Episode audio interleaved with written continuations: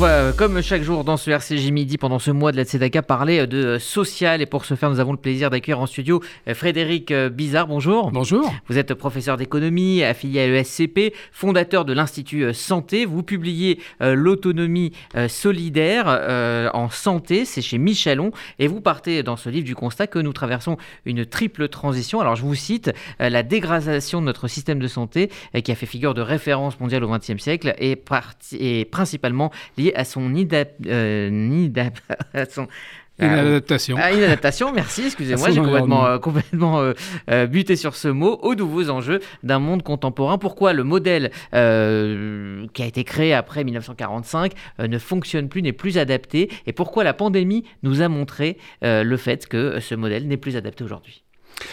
Alors, euh, si la pandémie nous a euh, montré que le modèle n'est plus adapté, c'est parce que notre système est basé sur le curatif, sur le soin, et non pas sur ce qu'on appelle la santé publique, c'est-à-dire une approche populationnelle et plutôt préventive du soin.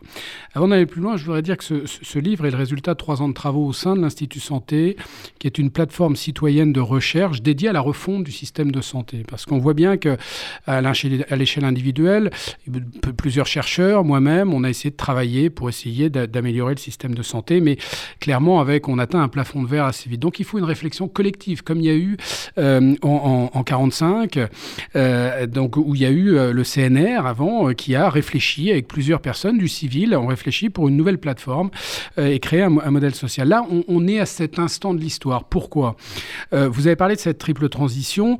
Il, faut qu'on soit tous d'accord que notre modèle social a été excellent, mais, mais aujourd'hui est en, est en déclin parce que l'environnement a radicalement changé depuis, depuis l'aube euh, du, troisième millénaire. Qu'est-ce qui a changé? Il y a cette euh, transition démographique qui est historique. Évidemment, les populations vieillissent depuis des décennies, mais de 2010 à 2030, vous avez un vrai choc euh, de vieillissement. Qu'est-ce que ça implique? Ça implique qu'il faut euh, un indicateur comme l'espérance de vie en bonne santé, le bien vieillir, devient un, objectif aussi important que la capacité à pouvoir soigner et à prolonger la durée de vie des gens euh, pendant leur pathologie. Sinon, le système n'est plus soutenable. donc, il faut s'intéresser à la gestion du risque, puisque c'est ça un système de santé, comme un système de retraite d'ailleurs, mais avant que ce risque soit exprimé, c'est-à-dire avant la maladie. Donc là, vous avez un basculement stratégique où il faut s'intéresser aux 55 euh, millions de Français qui n'ont pas de pathologie euh, chronique déclarée. Vous voyez, ce n'est pas du tout le cas du système actuel. Le système actuel a remarquablement fonctionné, mais dans l'attente que cette maladie s'exprime. La deuxième transition, c'est la transition épidémiologique, c'est la transformation de la nature même du risque. Et ça, c'est vrai pour tous les risques sociaux. Le risque euh, lié à la retraite, c'est-à-dire de paupérisation une fois que vous devez vous arrêter de travailler, le risque du chômage, le, le risque de l'exclusion, c'est-à-dire qu'on était sur des risques très au XXe siècle. Vous étiez sur des pathologies aiguës où euh, euh, soit vous étiez soigné, soit malheureusement euh, ces pathologies étaient fatales. La retraite, c'était moins de 10 ans pendant très longtemps. Aujourd'hui, la retraite, c'est 25 ans et les pathologies sont donc chroniques. 80% des Européens meurent de pathologies chroniques, c'est-à-dire avec un risque qui est très long. Qu'est-ce que ça change? Ben, Ça change que le système ne peut plus faire du, citoyen assuré euh, un spectateur qui est protégé par un système, mais de ce citoyen assuré un acteur du système. C'est-à-dire qu'il faut transférer la capacité de faire, d'où cette notion d'autonomie. Il faut rendre l'individu autonome. Et, mais ça doit se faire, c'est ce que disait euh, euh, Rousseau, c'est un respect pour l'humanité. C'est-à-dire que ça doit se faire de façon solidaire. Il faut que l'ensemble de la population le fasse. Parce que probablement que vous et moi avons compris ça depuis longtemps et essayons d'avoir un maximum d'autonomie à la fois pour le maintien en bonne santé et pour nos proches lorsqu'il y a un problème de pathologie. Mais il faut évidemment que ça soit systémique. Le dernier, c'est la transition technologique, c'est-à-dire qu'il faut utiliser toutes ces technologies qui sont au... Euh, la santé est au cœur de, plusieurs révolutions technologiques, dont les nanotechnologies, dont les biotechnologies, dont l'Internet. Et, mais ça, c'est pas une fin, la technologie, mais c'est un outil qu'il faut insérer. On voit bien que, par exemple, la digitalisation de, de nos données de santé est quelque chose qu'on on n'arrive pas à faire parce que nous sommes dans l'ancien modèle. Notamment, il faut décloisonner les secteurs. Nous réfléchissons encore euh, pour l'hôpital, différemment pour la ville, différemment pour le médico-social. Donc il faut décloisonner tout ça. Et donc ça, c'est le constat qu'il faut partager. Donc il faut travailler sur un nouveau modèle. Également la santé comme levier de croissance.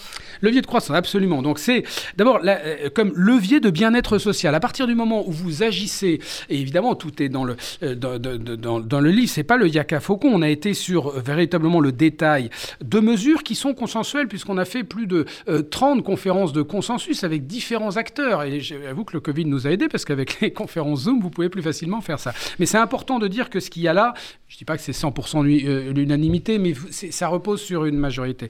Donc en effet, c'est la santé comme un levier de bien-être social, mais aussi la, la, santé comme un, puisque vous agissez sur le capital humain, comme un levier de croissance économique, de développement économique. Il y a évidemment un rapport entre le fait euh, d'améliorer l'état de santé de la population, notamment active, et la capacité euh, d'avoir une croissance économique importante. Vous prenez juste le taux d'activité en France, c'est-à-dire la, part d'une population en âge de travailler, un 16-64 ans.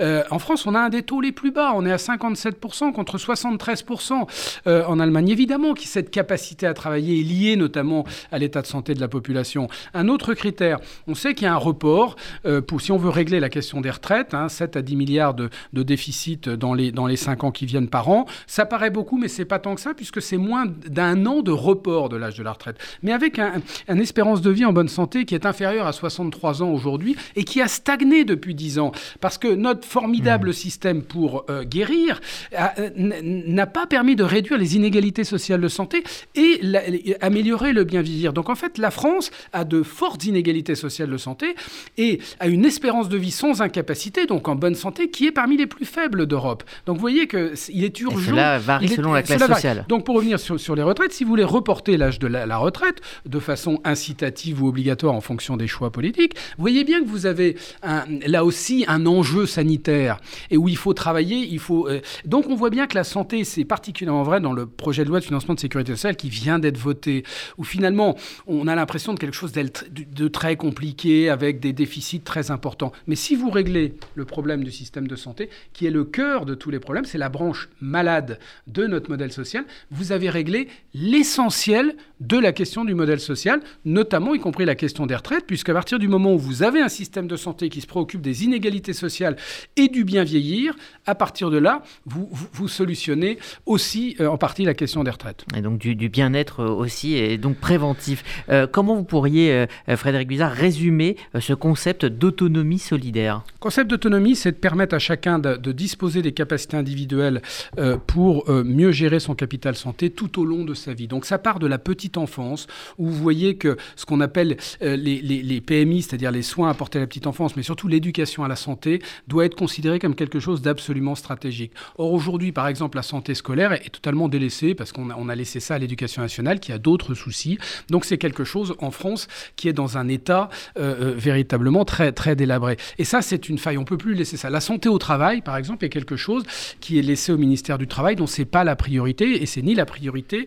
donc, donc, ça, ça doit être absolument culturel. Rendre autonome les individus individus, c'est pas simplement leur dire préoccupez-vous de votre santé, c'est leur en donner euh, les, euh, les capacités. Donc ça passe beaucoup euh, par l'éducation, mais y compris lorsque vous êtes malade. On propose un contrat thérapeutique, par exemple, c'est-à-dire que lorsque vous avez une affection de longue durée, un diabète ou un cancer, voilà, vous n'avez pas un parcours qui est celui du, du système D et fait au mieux et allez voir les médecins que vous pouvez aller voir. Non, c'est un contrat thérapeutique qui lie le patient avec son entourage, avec l'assurance maladie et avec l'équipe médicale et qui comprend l'objet, l'ensemble du, plan de traitement personnalisé, avec des objectifs à atteindre pour chacun, donc qui encadre tout ça pour créer un écosystème optimal, humain et technologique, qui permette de, s'assurer que qu'on réponde bien à la notion de besoin. Il faut passer d'une approche par l'offre. Notre système de santé, il a été conçu pour gérer des professionnels de santé eh bien, il faut gérer des besoins de santé.